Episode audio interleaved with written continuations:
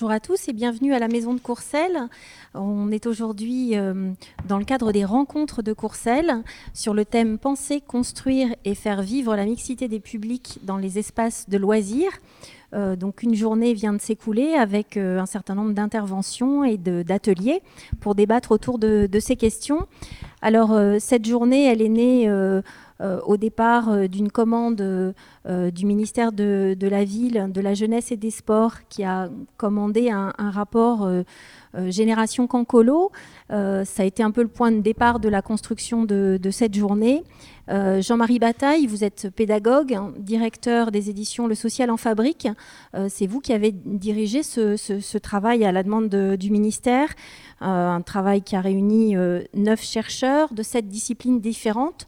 Euh, quels ont été les points saillants de cette étude sur ces, ces cancolos alors juste oui, effectivement, une équipe de neuf chercheurs, sept disciplines, juste comme ça pour, le, pour, le, pour les citer, pour, pour voir effectivement la multiplicité des regards qui ont été portés sur cette évaluation. Donc il y a des, gens qui venaient de la géographie, des sciences de l'éducation, des sciences du jeu, de la sociologie, de la sociologie du genre, des sciences de la communication et de l'information et de la psychologie. Donc ça nous a permis aussi euh, de pouvoir euh, finalement brasser euh, les choses avec une singularité de, regard. Quoi. Voilà. oui, alors qu'est-ce qu'on peut dire de, cette histoire? Alors un rapport, un rapport polémique, hein, puisque je rappelle que le, que le ministère a refusé les résultats du, de cette étude, de cette évaluation. Euh, d'ailleurs, euh, il y a encore quelques soucis de, paiement du travail effectué. le rapport sur le dispositif Génération Cancolo porte sur la mixité sociale en colo et, quels sont les principaux résultats. Bah, moi, j'en retiens trois. le premier, c'est si on parle de mixité, c'est parce que d'abord, il y a de la séparation. Dit autrement, la mixité, c'est la mise en relation de deux parties préalablement séparées. Hein. c'est un peu la définition qu'on a, a posée. on, doit à Yves, Yves Rebaud euh, de, nous avoir permis de, construire cette formulation qui est euh, très puissante en, fait pour la, suite des événements sur, euh, sur, le, sur le, monde des colos et, pas que hein, sur les questions de mixité en général. Il y a une deuxième chose qui a été identifiée par Magali Bakou, c'est que quand il y a des parties séparées, euh, il y a toujours une hiérarchisation entre les parties séparées. Il y en a une qui euh, est considérée comme bonne, l'autre mauvaise, ou une dominante et, l'autre dominée. la troisième chose que je retiens de, cette évaluation, c'est euh, la question des politiques publiques et le fait qu'elles fabriquent des groupes qui vivent finalement séparés. Je, vais prendre quelques exemples qui vont, être parlants pour nos auditeurs. Euh, les séjours adaptés ne peuvent pas accueillir, en fait, enfin, ne peuvent accueillir que des enfants en situation de handicap. Les séjours éducatifs que des enfants avec des difficultés éducatives et les séjours euh, sanitaires, par exemple, euh, que des enfants malades, etc. Donc il y a au final des groupes et des enfants qui vivent séparés les uns des autres, un peu comme dans, des sortes de tuyaux. Et finalement, si on veut construire une société dans laquelle euh, les, individus finalement euh, construisent la société ensemble, eh ben, on a une difficulté préalable, hein, puisque chacun n'aura pas eu l'occasion ou peu l'occasion de rencontrer finalement les autres singularités. donc on a à régler ce, problème des politiques publiques. Ça, c'est un, des problèmes qu'on a devant nous. Et, euh, le, rapport aurait pu être l'occasion euh, de poser cette question-là et, d'avancer dessus. Ce n'est pas le cas. Bon, tant pis, tant acte. Mais on n'a pas que ça. On, a d'autres choses encore qui posent problème. C'est la question de euh, sur quelle base faire le recrutement des enfants. Si c'est sur, sur des catégorisations, ça ne marche pas. C'est-à-dire qu'on va tout de suite être pris, on va être euh, piégé dans, l'idée éventuellement d'avoir des quotas, on va avoir tel type de gamin, puis tel type de gamin. On va cocher les cases pour savoir si on a tous les types d'enfants. Euh, il faut qu'on se déplace. C'est euh, plutôt peut-être à un autre endroit que les questions doivent se poser. Et nous les posons, nous, dans le rapport, en, fournissant deux principes de construction finalement des séjours. Le premier, c'est un principe d'accueil inconditionnel, c'est-à-dire euh, les organisateurs doivent accueillir tous les individus, tous les enfants qui veulent partir en colo. Euh, il, n'y a pas à, faire de, singularisation euh, en disant toi tu peux rentrer, toi tu ne peux pas rentrer. Ça, c'est une première chose. Alors, il y a plein de conditions qui, doivent le permettre, hein, financières, euh, d'être en contact avec tout le monde, etc. Mais pas seulement. Si tout le monde est accueilli, il faut aussi qu'il y ait un, accueil, un accès universel. Et quand on pose l'idée d'un accès universel, euh, c'est de faire en sorte que tout le monde soit là. C'est-à-dire, au, fond, euh, qu'il y ait a, posteriori une vérification qu'il n'y ait pas de groupes qui sont présents dans la société qui, en réalité, ne se retrouvent pas dans le séjour. donc, il y a là un enjeu un enjeu de justice sociale, en quelque sorte. Hein. C'est de, faire en sorte que euh, lorsqu'on met des gens dans une situation de séjour, eh bien, euh, euh, tous les individus, quels qu'ils soient, sont bien présents. Concrètement, pour qu'on comprenne bien, cette étude, elle a porté sur des colos particulières que vous avez analysées dans leur, dans leur pratique? Alors, oui, euh, on avait donc un travail d'évaluation de, de, séjour qui avait été retenu par, euh, par le ministère. Euh, alors, bon, on a été un peu surpris puisque ces, séjours ont été retenus par, rapport à des critères qu'avait fixé le ministère et quand on est, arrivé sur place, on n'a pas vu finalement l'utilisation concrète de ces critères. Donc, bon, c'est pour ça qu'on s'est plutôt, intéressé à la question du dispositif euh, et de la façon dont a été inventée euh, cette idée de, mixité sociale dans l'écolo, comment euh, c'est arrivé sur la table. Mais pas que, c'est-à-dire qu'on avait une équipe là, de neuf chercheurs qui tous, à un titre ou à un autre, font des recherches dans le, dans le champ d'écolo. Donc on avait un, potentiel euh, d'évaluation déjà réalisée, d'analyse déjà réalisée dans plein, plein, plein d'autres euh, séjours et dans plein, plein d'autres cas qui euh, ont, ont, démultiplié la, portée en fait de, ce rapport et a donné, je pense, une assise assez sérieuse finalement. D'accord, donc c'est au-delà de l'ensemble de ces exemples-là qu'a pu se construire cette, ces conclusions et ces deux principes saillants mis en évidence. Alors, moi, il y a une question que je me pose, c'est pourquoi euh, se poser euh, euh, ces questions de, la mixité des publics aujourd'hui? En tous les cas, pourquoi en 2015, un ministère peut se, poser cette question-là, une société peut se, poser cette, cette question-là?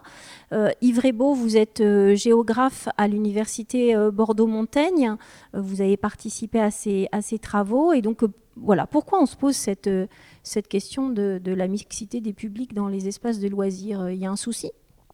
Eh bien, justement, c'est peut-être le, souci euh, auquel nous avons euh, du gouvernement auquel nous avons répondu par le rapport qui a provoqué sa colère. Euh, simplement, il faut dire que dans les années 60, on peut estimer que 4 millions d'enfants partaient en colonie de vacances. Aujourd'hui, on estime à 1 200 000 ceux qui partent en vacances. Et le Secours populaire français annonce euh, le chiffre de 3 millions d'enfants qui ne partent jamais en vacances. Donc, effectivement, dire qu'aujourd'hui, il y a une crise euh, de la citoyenneté et que les colos sont un bon remède ne peut pas faire l'économie de, l'histoire. Hein. Or, cette histoire, eh bien, on la connaît, elle est terrible. Elle vous affecte ici à Courcelles, c'est-à-dire des pompiers zélés, des organismes de sécurité il faut mettre toutes sortes de précautions euh, dans les cantines et on a fermé comme ça 80% des, bâtiments colonies euh, euh, qu'il y avait en France. Hein. Donc c'est une toutes les, les, communes, les villes de la région parisienne qui faisaient notamment les, les communes de la périphérie qui faisaient partir leurs enfants dans des colos qu'elles avaient achetés ou avec des comités d'entreprise ont vendu euh, ces, locaux. Hein. et donc on voit euh, euh, finalement, on a attribué aux gens le fait de plus envoyer leurs enfants en vacances, quelque chose qui était programmé finalement à la fois par la mise aux normes des, colos et puis également par la, baisse des subventions, hein, la baisse de l'intérêt public pour ces.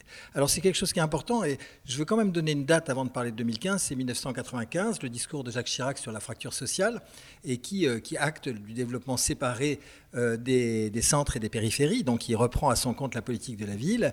Et donc là, on voit effectivement toute une série de dispositifs qui étaient déjà en place dans les années 90, qui s'appellent les dispositifs Ville-Vie Vacances, hein, qui sont des courts séjours dans une optique de prévention spécialisée et non pas d'éducation populaire et qui consiste à faire partir en vacances les jeunes des cités qui mettent le feu aux voitures l'été, hein, et donc qui représentent un danger public. Et très rapidement, eh bien, il y a effectivement derrière ces jeunes des cités euh, la désignation euh, des jeunes d'origine maghrébine des cités, hein, des, cités populaires. Et là, on voit bien aussi que sur 30 ans de dispositif Ville-Vie Vacances, jusqu'à il y a une, deux années, eh bien, ces séjours étaient non mixtes socialement, puisqu'ils concernaient très spécifiquement avec des moyens appauvris euh, des courts séjours pour des jeunes garçons des quartiers. Euh, et puis on soulignera aussi que ces, ces séjours ont bénéficié à 90% à des garçons et non plus aux filles. Parallèlement, eh bien, la raréfaction des moyens a fait qu'il y a une compétition entre les organismes de vacances sur des séjours qualitatifs, faisant, appelant le client en, faisant acte de compétition, présentant des, séjours euh, poney, plongée sous-marine, euh, anglais, etc., avec toutes sortes de, références culturelles qui sont évidemment les références des classes moyennes et supérieures et des jeunes enfants, des enfants qui sont habitués à une consommation culturelle, une éducation culturelle euh, dans, dans leur quartier. Donc on voit bien que cette, cette séparation, hein, bien, finalement, elle est préalable à la question de la mixité, c'est-à-dire que la mixité a été détruite par des mécanismes hein, qui sont tout à fait identifiables. Alors ça, c'était le préalable de notre rapport, je pense qu'il n'a pas plu, et en fait, bien effectivement, après coup, en 2015, on se rend compte tout à coup que la, Société française est malade, euh, qu'il y a effectivement de la séparation, et on dit on va euh, relancer les colos en remettant dans ces colonies euh, qui sont maintenant peuplées de jeunes des classes bourgeoises, par exemple, eh bien, on va donner la possibilité à des jeunes des quartiers de revenir dans ces colos. Alors on va, on va faire une année une aide aux jeunes des quartiers, une année le handicap, cette année c'est les ultramarins, vous voyez, donc euh, on met des subventions pour réintégrer euh, dans, dans les colos euh, ces jeunes. Or, ce qui est vraiment caractéristique, ce qui ressort de l'étude, alors l'étude est complexe, il y a plein de volets, mais moi j'avais retenu cela, c'est aussi que quand on, on met dans une colonie où il y a une culture majoritaire hein, d'un groupe euh, social euh, quelques enfants, euh, eh bien quelques jeunes ou quelques enfants, eh bien ça produit l'effet inverse. mettez trois gamins de banlieue dans un séjour des classes moyennes et supérieures sur la côte d'Azur et, effectivement ça prouvera, s'il y a quelque chose à prouver, ça prouvera que ces jeunes sont inintégrables dans ce que le majoritaire appelle la normalité. Hein. Mais c'est pareil aussi si on veut intégrer des enfants handicapés ou, autistes dans une colonie et s'ils sont en minorité et pas suffisamment accompagnés, eh bien très rapidement, euh, les comportements euh, seront euh, insupportables au groupe majoritaire. Hein. Et donc, d'une certaine manière, ce, que nous avons montré, c'est que ce, ce, dispositif Génération Cancolo, qui était une opération de communication en réalité, eh bien, ne faisait qu'empirer, que prouver le contraire de, ce qui était faisable. Alors derrière, on nous dit effectivement c'est un objectif de citoyenneté euh, lié à la laïcité, etc., en désignant fortement, hein, avec un coup d'œil appuyé, euh, les jeunes qui ne voudraient pas s'intégrer dans la société française ou les jeunes qui risquent de basculer dans la marge, alors que effectivement les mécanismes de la séparation eh bien, sont très clairs et analysables. Et une fois qu'on les a analysés, eh immédiatement après les solutions. Hein. Les solutions, c'est effectivement une autre économie euh, euh, des séjours de vacances, d'autres lieux pour ces séjours de vacances, et puis aussi d'autres méthodes pédagogiques dont certaines existent déjà, euh, héritées de l'éducation populaire ou bien créées récemment. Jean-Marie Bataille, donc cette question, elle, se pose effectivement aujourd'hui dans, ces termes. c'est cette question de la mixité, donc elle se pose sur ces, sur ces colos. Euh, elle a une résonance plus large oui, euh, euh, c'est un problème de société dans lequel on est, on est, on est plongé. C'est-à-dire, en fait, si on reprend des éléments, comme l'a fait tout de suite Yves, historiques, on se rend compte que dans les années 70, finalement, on a une logique d'abord des, individus sous l'angle de statut on va désigner les gens par des statuts, le statut du handicap, la loi sur le handicap de 75, euh, le statut de, migrants, euh, euh, de, jeunes migrants, hein, qui, va faire que les, enfants de migrants dans le, dans système scolaire vont, vont être considérés de façon singulière, le statut de de gens du voyage, etc. Et en fait, pour accéder finalement et trouver sa place dans la société, euh, les politiques sociales vont, aborder les choses en créant à chaque fois un statut singulier. Et quand on a le statut, ça doit nous permettre de rentrer dans la société euh, et y trouver la place. Hein. on essaye comme ça d'obtenir euh, son statut d'handicapé pour pouvoir avoir accès à la cotorep, etc.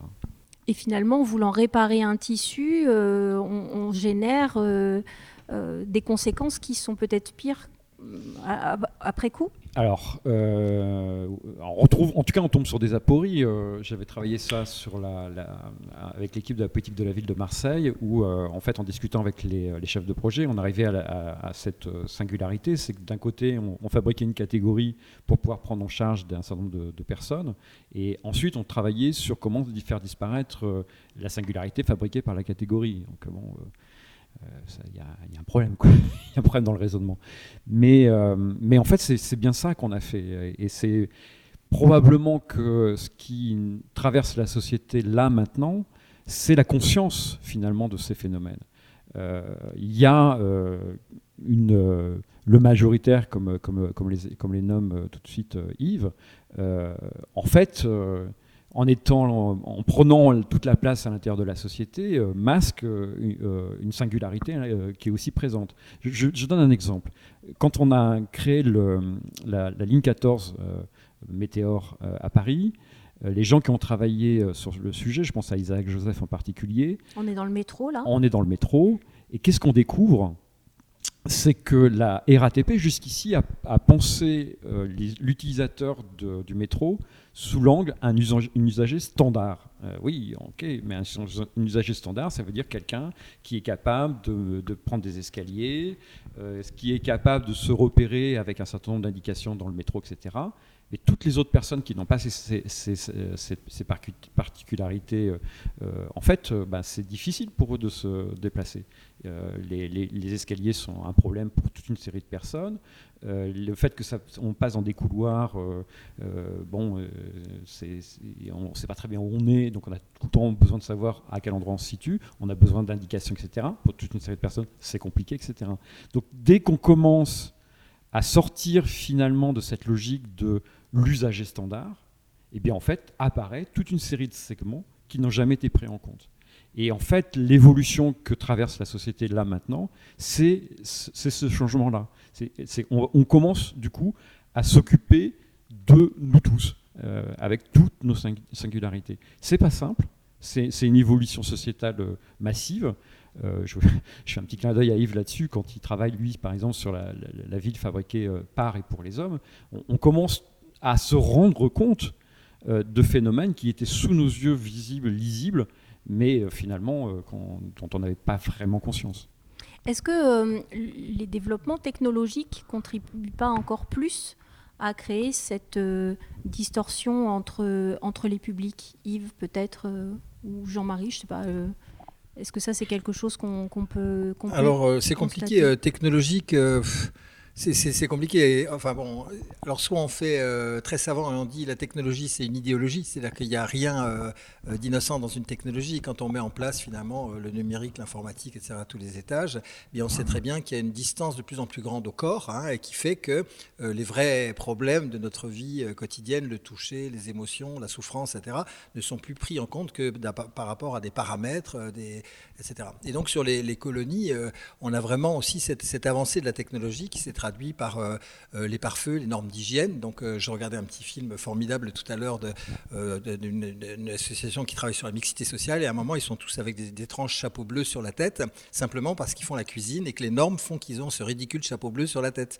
Et donc, on voit à chaque fois comment, finalement, le rappel permanent de cette technologie qui met à distance le corps et qui nous fait manger des, aliments surgelés parce qu'il n'y a pas la chaîne du froid pour aller chercher le steak à la boucherie d'en face, est omniprésent et n'est pas neutre. Il n'est pas neutre parce qu'effectivement, il est aussi euh, quelque part un, axe de maîtrise, de maîtrise des événements hein, qui, euh, qui éloigne finalement euh, toutes les conditions du corps. Or, de quoi ont besoin nos enfants si on veut qu'ils aient un épanouissement dans la, la plus grande sécurité affective possible. Ils ont besoin de personnes, de gens qui s'occupent d'eux dans des bonnes conditions. Ils ont besoin de faire leur nourriture, de cuisiner ensemble leur nourriture, de, euh, faire des soirées ensemble, de partir camper. Et donc euh, cet appareil technologique, effectivement, le contraire hein, euh, d'une société de, la mixité. Hein. Donc c'est pas innocent. Hein. ces innovations technologiques que nous, euh, dans les sciences féministes, nous appelons euh, les sciences masculinistes, hein, eh bien, sont toujours là pour euh, mettre à distance le corps, mettre à distance les, problèmes, et en même temps, eh bien, c'est une façon de faire avec les ressources, l'espace, la ville, en général, des façons de faire des, des, classes supérieures, hein, et puis effectivement des hommes. Voilà, donc c'est un peu cette question qui est philosophiquement au centre. Merci. Alors je vous propose maintenant qu'on essaie de, rentrer dans le, concret et de, travailler sur euh, les solutions, en tous les cas sur euh, les endroits, les lieux où elles sont, où elles sont mises en œuvre.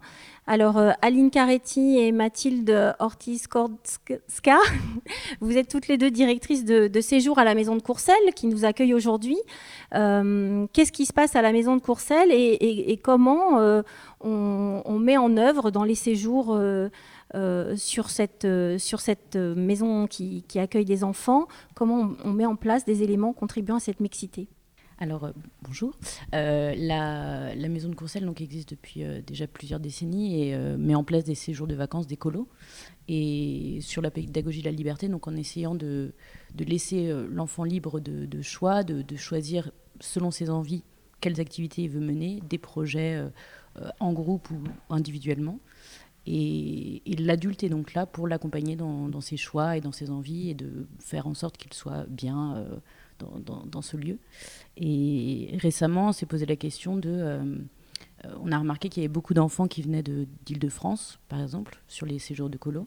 Et comment on peut faire en sorte pour qu'il euh, y ait plus d'enfants qui soient du territoire à venir aussi en colo, ou en tout cas sur des moments de, de, séjour pendant les vacances? Alors on rappelle que la maison de Courcelles est implantée dans un petit village de Haute-Marne euh, qui compte une cinquantaine d'habitants sur une commune qui en compte un peu plus, euh, donc 150 en tout, euh, donc dans un milieu très rural, donc une population urbaine qui vient en colo, et donc comment on accueille des enfants du territoire. Exactement. Et du coup, la question s'est posée de est-ce que si on ouvre un accueil uniquement à la journée, ça permettrait aux enfants du territoire peut-être de venir plus facilement. Et, justement, c'est ce qu'on a essayé de mettre en place depuis euh, l'automne 2016. Euh, Donc on a fait trois périodes euh, de petites vacances, à l'automne, en février et en avril. Et ça nous a permis d'essayer de voir comment on pourrait mettre en place un accueil de loisirs pendant une colo sur le même fonctionnement que euh, la colo de Courcelles habituellement. Et alors, est-ce qu'il suffit d'ouvrir les portes de euh, la colo pour que cette rencontre, elle se fasse entre les publics? Bah Justement, on s'est dit que déjà pour faciliter ça, il faudrait qu'on mette en place euh, certains outils. Peut-être si tu veux expliquer les outils. Mathilde? Donc ouais, on a essayé de, pouvoir trouver des outils qui étaient adaptables depuis les outils qu'on avait de la colo. donc adaptables à, à, cet accueil de loisirs. Euh, on a trois gros outils qui reviennent euh, très souvent, avec euh, d'abord des, repères visuels, afin de pouvoir identifier clairement la présence des, accueils, des enfants d'accueil de loisirs au sein de la colo. Donc ça passe par, par exemple, des petits pingouins qui, vont sortir de leur igloo pour montrer qu'ils sont présents dans la maison de, de, Courcelles, et puis après qui rentrent dans leur igloo quand ils rentrent dans leur maison avec leurs parents. sinon, on essaye aussi de de, mettre en place un accueil spécifique à ces enfants-là, parce que ils, viennent en tant qu'ils sont là, euh, comme les enfants de, colo, ils, vont passer leur journée avec nous. Donc euh, effectivement, on fait un accueil personnalisé comme pour les enfants de colo. Et euh, on, met aussi en place un espace personnel qui pourrait être similaire à celui de la chambre pour les enfants qui sont là toute la journée et la nuit. Or, ces enfants qui ne dorment pas euh, sur place, euh, pourquoi eux n'auraient pas le droit d'avoir euh, leur espace intime? Donc tout ça, c'est des, choses qu'on met encore en place, qui, sont toujours en construction et qu'on essaye encore de, faire évoluer au fil des, séjours. Et enfin, le dernier outil qu'on essaye de mettre en place, c'est d'identifier un repère humain pour ces enfants qui découvrent des fois la colo et euh, donc on a des, animateurs qui sont référents chaque jour de, l'accueil de ces enfants. Et, c'est pareil, on est toujours en, recherche d'amélioration pour accompagner vraiment ces enfants sur la notion de projet qui est très importante dans, la pédagogie de Courcelles, puisque les enfants proposent eux-mêmes des, des, projets euh, à mettre en place euh, pendant leur séjour. Et les, enfants des accueils de loisirs ont peut-être plus de difficultés à s'intégrer dans cette notion de projet. Donc c'est très important d'avoir des, animateurs euh, référents sur ça. Donc euh, essayer d'identifier justement ces personnes-là euh, tout au long de leur venue. Alors concrètement, pour qu'on comprenne bien, ça veut dire quoi un espace personnel pour un enfant qui vient de l'extérieur? Donc lui, il n'a pas sa chambre et du coup, il a quoi? Pour qu'on comprenne eh bien, on essaye de, faire en sorte qu'ils aient une, salle qui leur est réservée.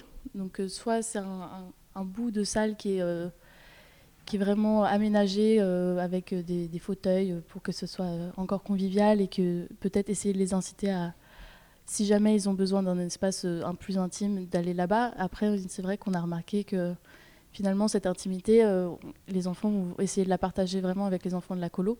Et donc, au final, euh, on, constate que les enfants des accueils de loisirs, plutôt que d'aller dans une salle qui est, identifiés comme la leur vont plutôt aller euh, dans l'espace intime avec les enfants de la colo, dans les chambres finalement, puisque euh, on va pas égaler un petit lit euh, qui, va être beaucoup plus confortable qu'un fauteuil dans une salle moins sympathique.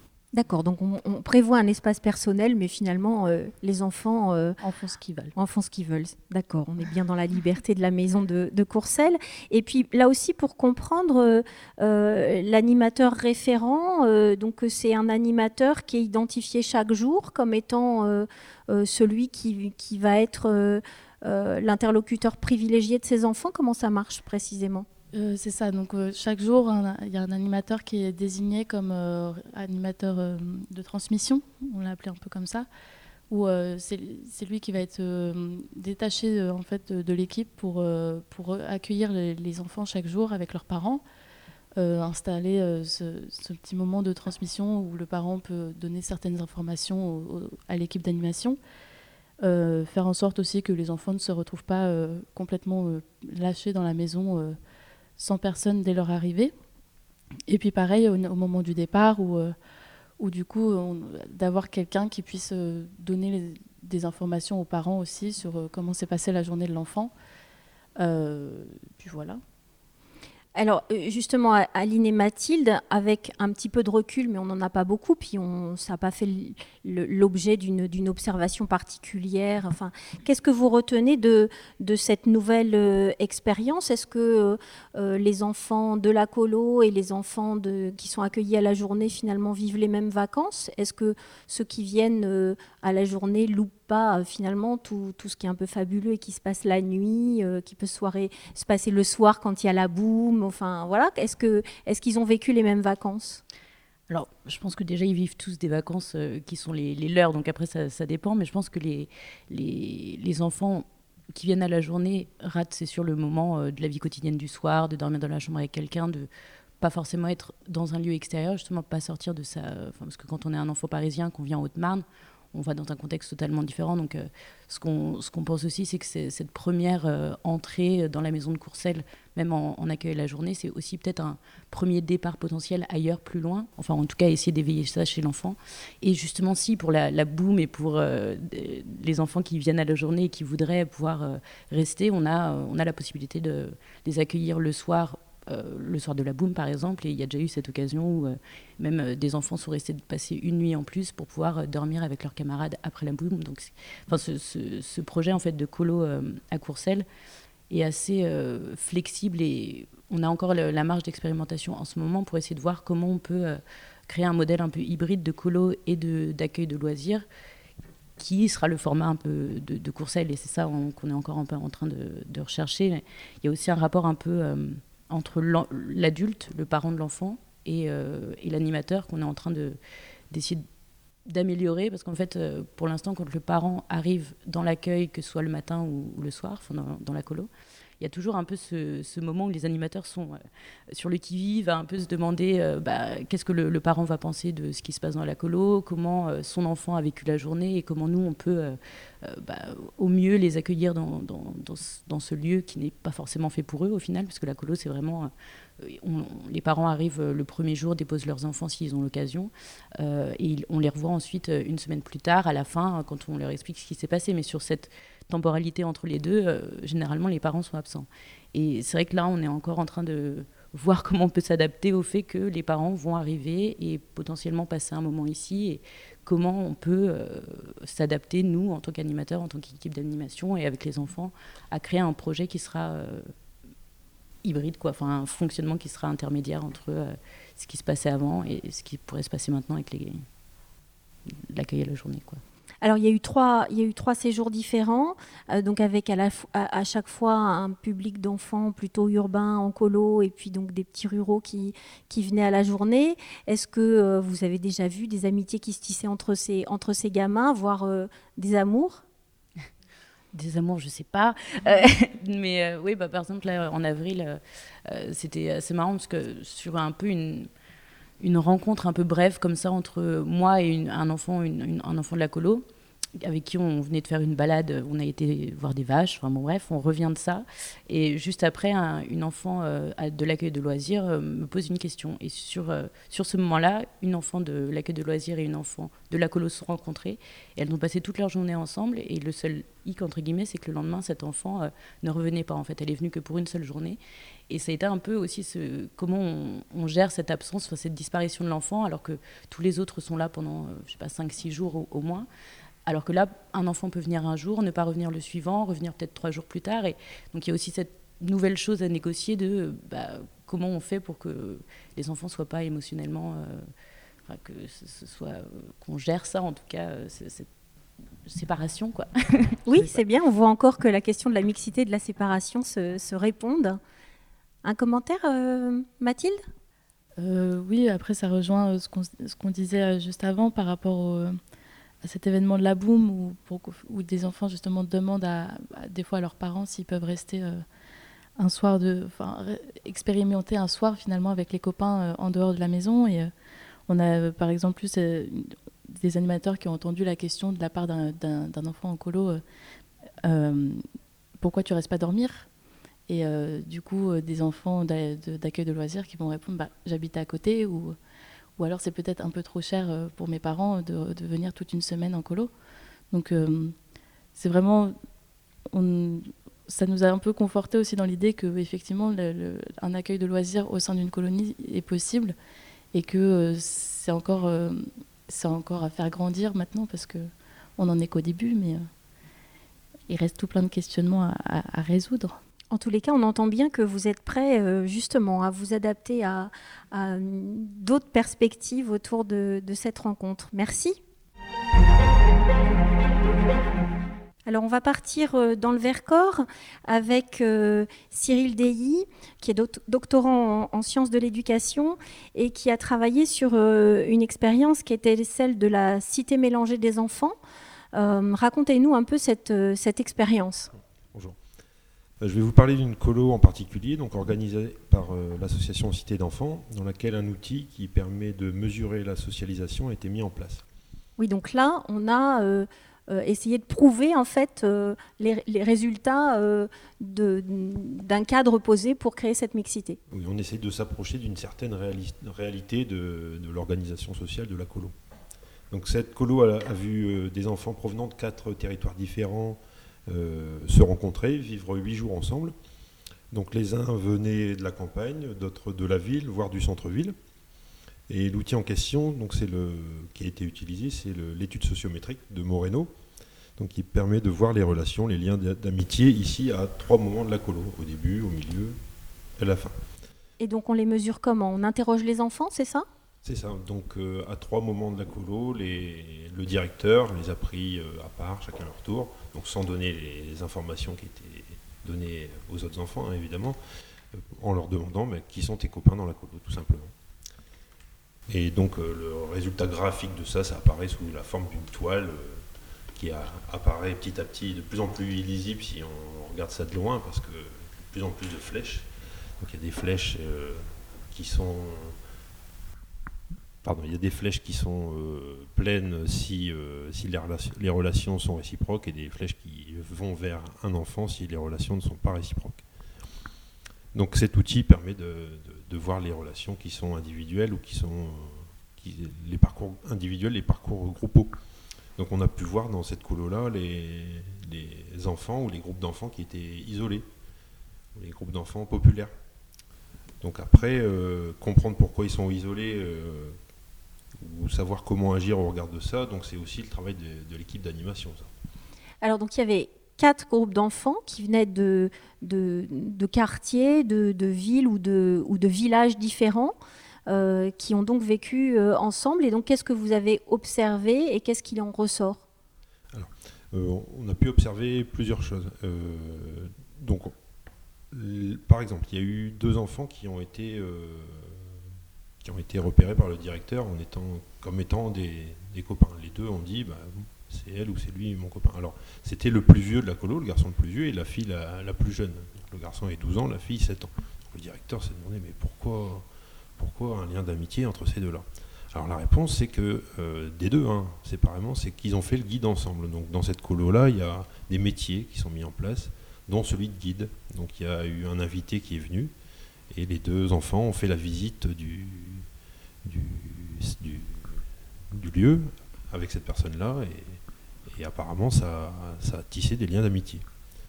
Alors ce qui est apparu aussi, c'est qu'à la fin de la colo, au dernier jour, tous les enfants euh, exprimaient et recevaient des liens d'amitié d'enfants qui provenaient d'autres groupes, donc des trois autres groupes. Euh, donc si ça avait été un critère, euh, en tout cas, il aurait été réussi sur cette colo-là, mais n'en était pas un. Donc ça a marché. Quels sont finalement les, les, principes qui ont guidé l'équipe pédagogique pour, pour faire en sorte qu'il y ait des liens justement entre ces enfants? Parce que est-ce qu'il suffit de les mettre ensemble au même endroit pour, pour créer ces amitiés? Alors sur cette colo là, donc moi j'étais en, en, qualité de scientifique. Hein.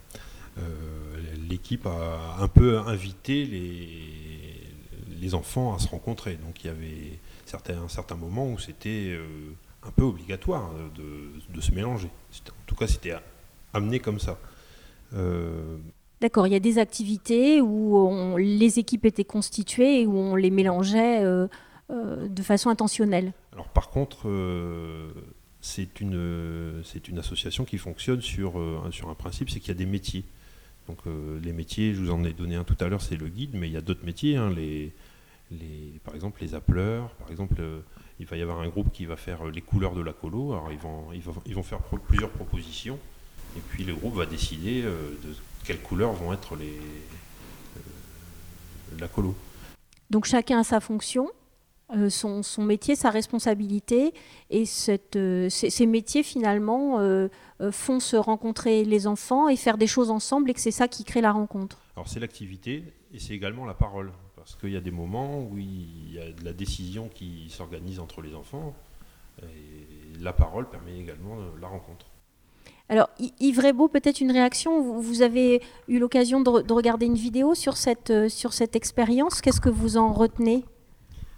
Eh ben, en fait, j'ai eu la même réaction qu'une autre assistante qui, c'était au départ, on était un petit peu surpris par l'aspect contraignant euh, de la, euh, de la, du protocole, puisqu'on obligeait, obligeait, les enfants à se mélanger. Donc, une, responsable de centre qui était à côté disait est-ce que ça peut pas se faire entre guillemets naturellement?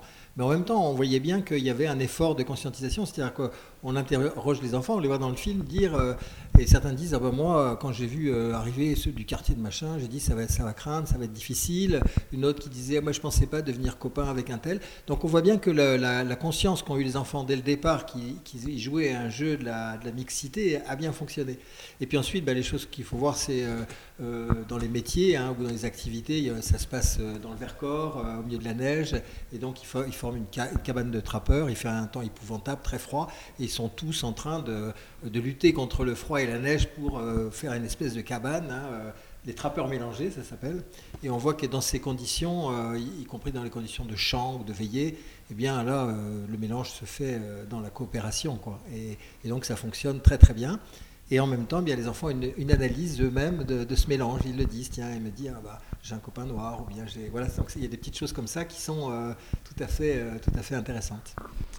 Euh, Jean-Marie Bataille, peut-être aussi un point de, de, commentaire sur ces, sur ces deux expériences qui viennent de nous être racontées? Oui. Les deux, oui, d'accord. euh, parce que j'étais en train de. Je vais commencer par la dernière parce que c'est celle qui est la plus proche là dans le, dans le propos. Euh, dans l'expérience effectivement de, cette cité mélangée, il y a, euh, comme vient de le dire Yves, un travail de conscientisation. C'est-à-dire qu'effectivement, les adultes se sont dit au départ, euh, on va mélanger les enfants.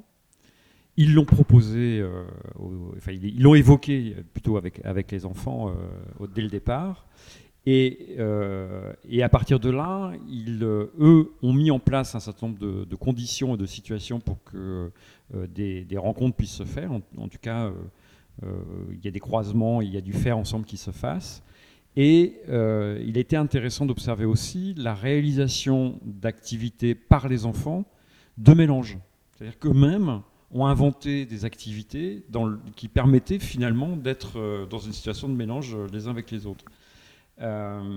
C'est une vraie question. Hein. Je ne sais pas si on peut la trancher là immédiatement, mais il me semble que pour partie dans la question de la séparation préalable à la mixité, il y, a, forcément quelque chose de l'ordre du volontariat euh, des acteurs qui veulent s'engager dans, le travail de, rencontre. Euh, la rencontre n'est pas naturelle, en quelque sorte. Hum, c'est bizarre ce que je veux dire, mais euh, il faudrait même l'inverser. Les séparations sont fabriquées et lutter contre la fabrication de ces séparations nécessite de, de s'engager. Euh, Peut-être que la rencontre est naturelle en fait en réalité, mais euh, les, les, frontières, elles, sont construites et mhm. pour, les, pour les faire euh, disparaître ou abaisser, il faut s'engager. Euh, il y a un travail vraiment de conviction et d'action concrète qui doivent être engagées. Et c'est ce qu'on retrouve sur la maison de Courcelles oui, de fait, là, euh, ce qui est intéressant, c'est que euh, le Courcel, euh, finalement, au travers de l'expérimentation Génération Cancolo, a, entamé un travail avec Jean-Michel Boquet sur, le, sur le site pour essayer de penser de quelle façon, finalement, la maison de Courcel travaillait cette question de la mixité.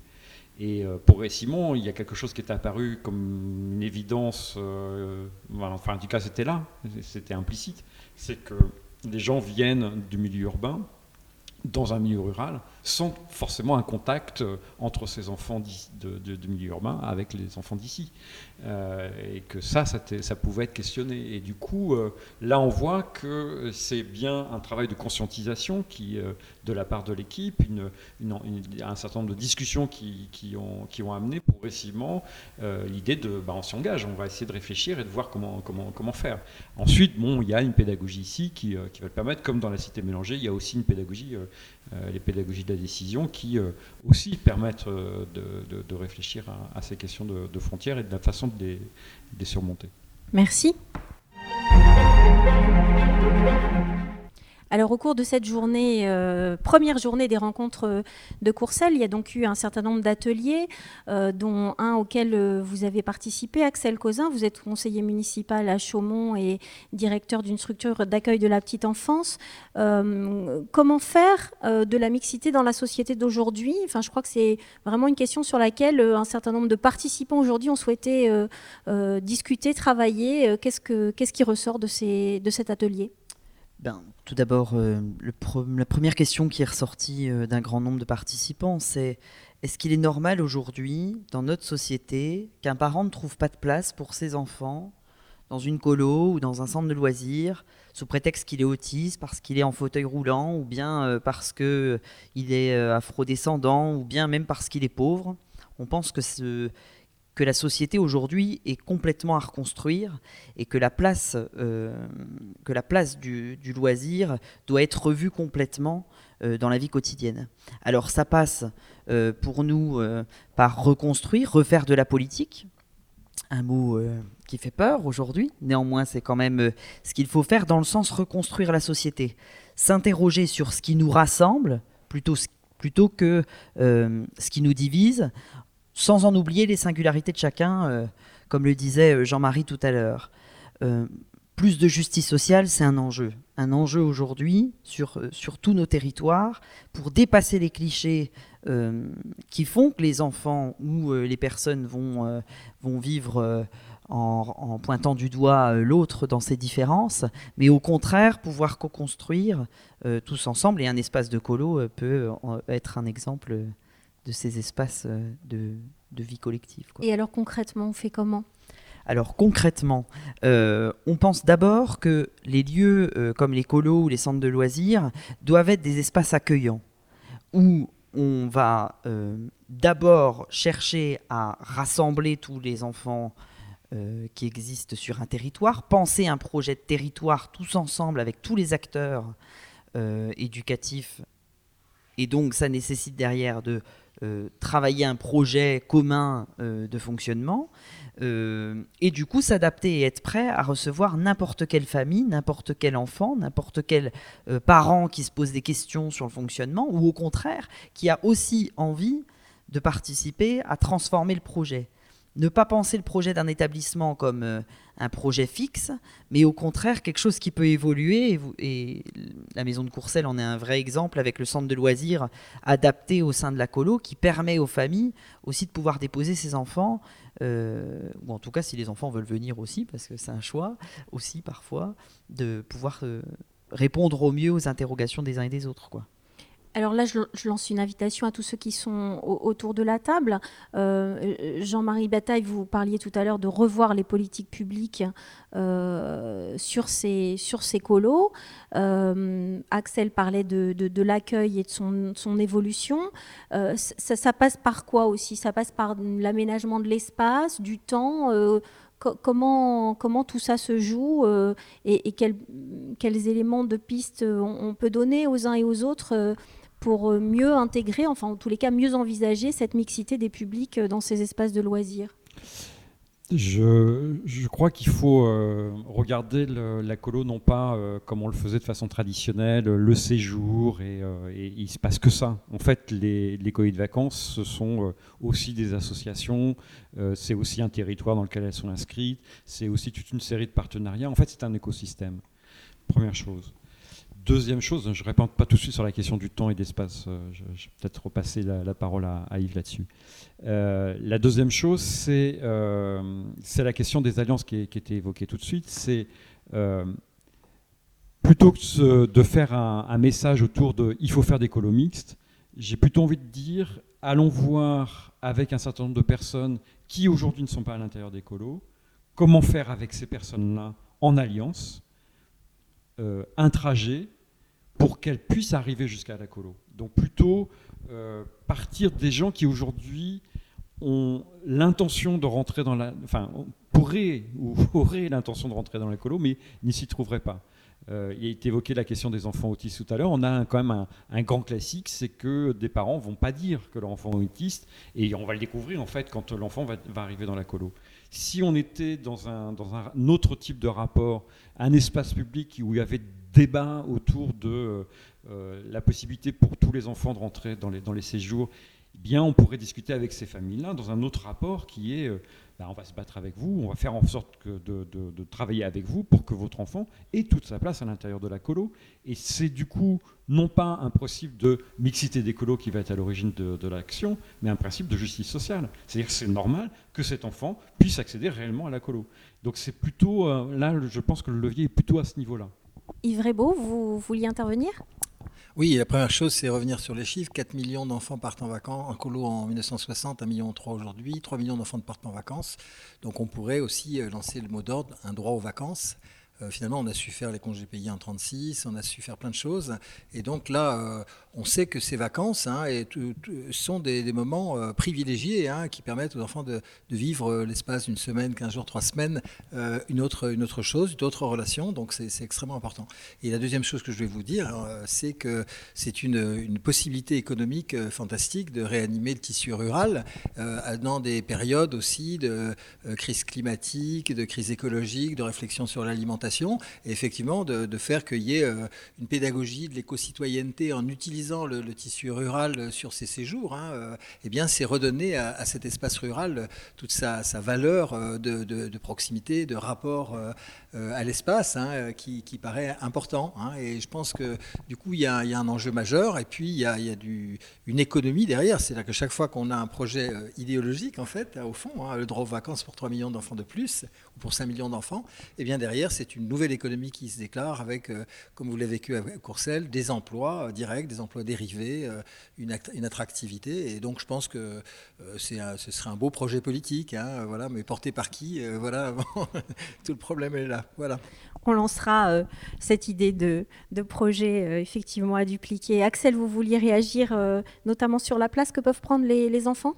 Ben oui, parce que dans, toute réflexion autour de la, mixité, il faut aussi qu'on puisse euh, réfléchir à comment les enfants peuvent agir quotidiennement dans nos villes, dans nos quartiers, dans nos villages, sur les territoires, dans des espaces de loisirs comme, euh, une colo ou un centre de loisirs.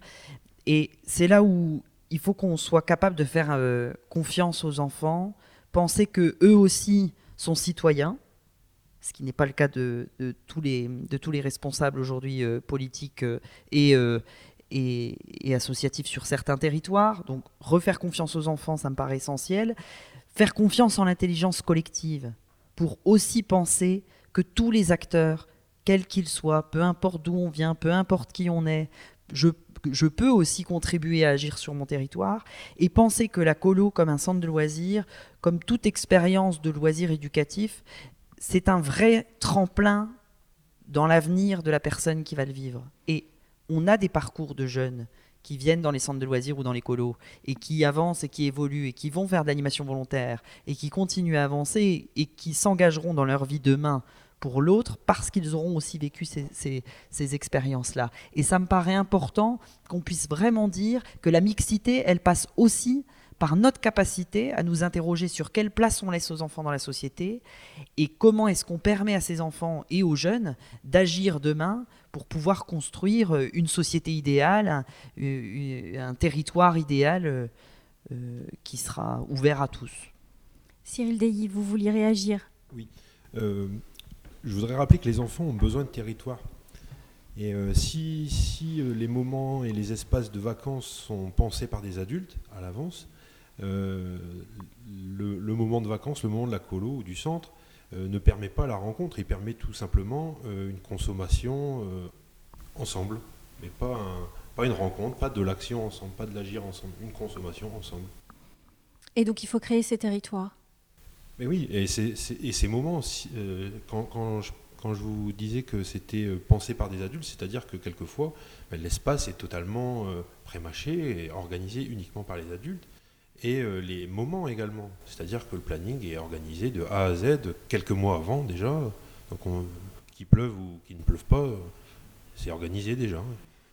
Aline et Mathilde, euh, pour conclure, justement, je voudrais que vous, vous, nous, vous nous disiez justement comment se, se joue cette question-là à la maison de Courcelles, euh, parce qu'il y a une vraie réflexion là-dessus.